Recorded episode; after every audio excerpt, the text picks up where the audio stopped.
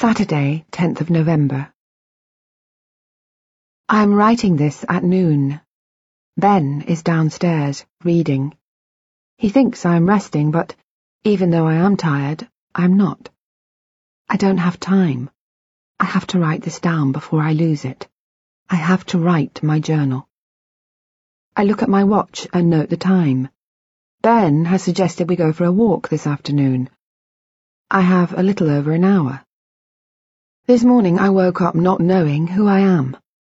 When my eyes flickered open, I expected to see the hard edges of a bedside table, a yellow lamp, a boxy wardrobe in the corner of the room, and wallpaper with a muted pattern of ferns. I expected to hear my mother downstairs cooking bacon, or my father in the garden whistling as he trims the hedge. I expected the bed I was in to be single, to contain nothing except me and a stuffed rabbit with one torn ear. I was wrong. I'm in my parents' room, I thought first, and then realized I recognized nothing. The bedroom was completely foreign. I lay back in bed. Something is wrong, I thought. Terribly, terribly wrong. By the time I went downstairs, I had seen the photographs around the mirror, read their labels. I knew I was not a child, not even a teenager, and had worked out that the man I could hear cooking breakfast and whistling along to the radio was not my father or a flatmate or boyfriend, but he was called Ben, and he was my husband. I hesitated outside the kitchen. I felt scared. I was about to meet him, as if for the first time. What would he be like? Would he look as he did in the pictures? Or were they too an inaccurate representation? Would he be older, fatter, bolder? How would he sound? How would he move? How well had I married? A vision came from nowhere, a woman, my mother, telling me to be careful. Marry in haste. I pushed the door open. Ben had his back to me, nudging bacon with a spatula as it spat and sizzled in the pan. He had not heard me come in. Ben, I said. He turned round quickly. Christine, are you okay? I did not know how to answer, and so I said, yes, I think so. He smiled, then a look of relief, and I did the same. He looked older than in the pictures upstairs. His face carried more lines. His hair was beginning to grey and receding slightly at the temples. But this had the effect of making him more rather than less attractive. His jaw had a strength that suited an older man. His eyes shone mischief. I realized he resembled a slightly older version of my father. Could have done worse, I thought. Much worse. You've seen the pictures, he said. I nodded. Don't worry. I'll explain everything. Why don't you go through and sit down? He gestured back towards the hallway. The dining room's through there. I won't be a moment.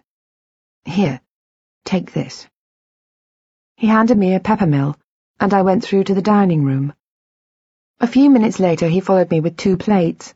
A pale sliver of bacon swam in grease. An egg and some bread had been fried and sat on the side. As I ate, he explained how I survive my life. Today is Saturday, he said. He works during the week. He is a teacher. He explained about the phone I have in my bag, the board tacked on the wall in the kitchen. He showed me where we keep our emergency fund, two twenty-pound notes, rolled tightly and tucked behind the clock on the mantelpiece, and the scrapbook in which I can glimpse snatches of my life. He told me that together we manage. I was not sure I believed him, yet I must. We finished eating, and I helped him tidy away the breakfast things. We should go for a stroll later, he said, if you like. I said that I would, and he looked pleased. I'm just going to read the paper, he said. Okay. I came upstairs. Once I was alone, my head spun, full and empty at the same time. I felt unable to grasp anything. Nothing seemed real. I looked at the house I was in, The one I now knew was my home, with eyes that had never known it before. For a moment I felt like running. I had to calm myself. I sat on the edge of the bed in which I had slept. I should make it, I thought, tidy up, keep myself busy. I picked up the pillow to plump it, and as I did, something began to buzz. I wasn't sure what it was. It was low, insistent. A tune, thin and quiet. My bag was at my feet, and when I picked it up, I realized the buzz seemed to come from there. I remembered Ben telling me about the phone I have. When I found it, the phone was lit up. I stared at it for a long moment. Some part of me, buried deep or somewhere at the very edge of memory, knew exactly what the call was about. I answered it. Hello? A man's voice. Christine? Christine, are you there? I told him I was. It's your doctor. Are you okay? Is Ben around? No, I said. He's... What's this about?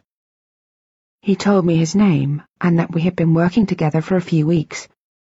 On your memory, he said. And when I didn't reply, he said, I want you to trust me. I want you to look in the wardrobe in your bedroom. Another pause. Then, before he went on, there's a shoebox on the floor in there. Have a look inside that. There should be a notebook. I glanced at the wardrobe in the corner of the room. How do you know all this?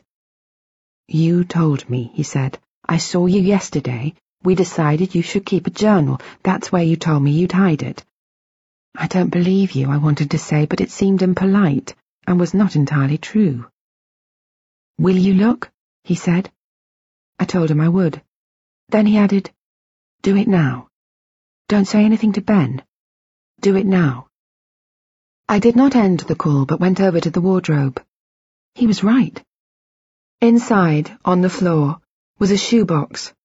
A blue box with the word Scholl on the ill-fitting lid, and inside that a book wrapped in tissue. Do you have it? said Dr. Nash. I lifted it out and unwrapped it. It was brown leather and looked expensive. Christine, yes, I have it. Good. Have you written in it? I opened it to the first page. I saw that I had.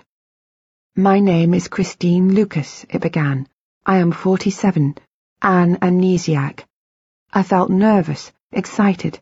It felt like snooping, but on myself. I have, I said. Excellent. Then he said he would phone me tomorrow, and we ended the call. I didn't move. There, crouching on the floor by the open wardrobe, the bed still unmade. I began to read. At first I felt disappointed. I remembered nothing of what I had written. Not Dr. Nash nor the offices I claimed that he took me to, the puzzles I say that we did. Despite having just heard his voice, I couldn't picture him or myself with him. The book read like fiction. But then, tucked between two pages near the back of the book, I found a photograph. The house in which I had grown up. The one in which I expected to find myself when I woke this morning. It was real. This was my evidence. I had seen Dr. Nash, and he had given me this picture this fragment of my past.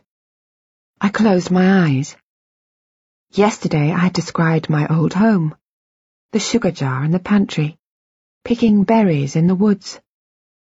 Were those memories still there? Could I conjure more? I thought of my mother, my father, willing something else to come. Images formed silently.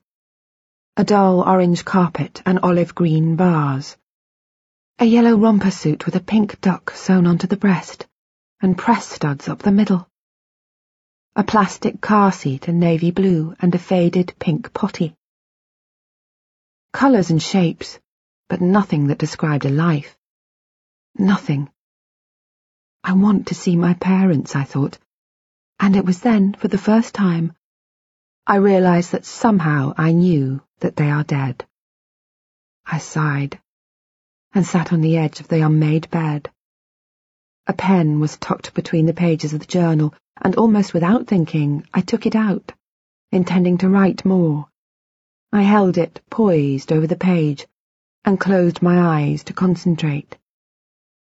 It was then that it happened. Whether that realization that my parents are gone triggered others, I don't know. But it felt as if my mind woke up from a long, deep sleep.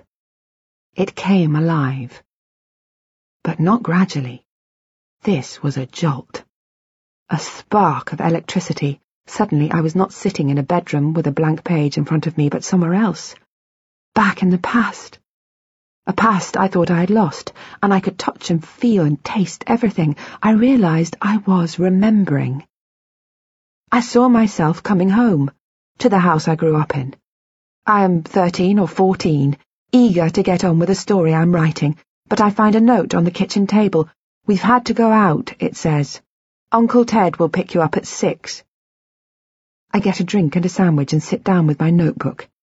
Mrs. Royce has said that my stories are strong and moving. She thinks I could turn them into a career. But I can't think what to write, can't concentrate.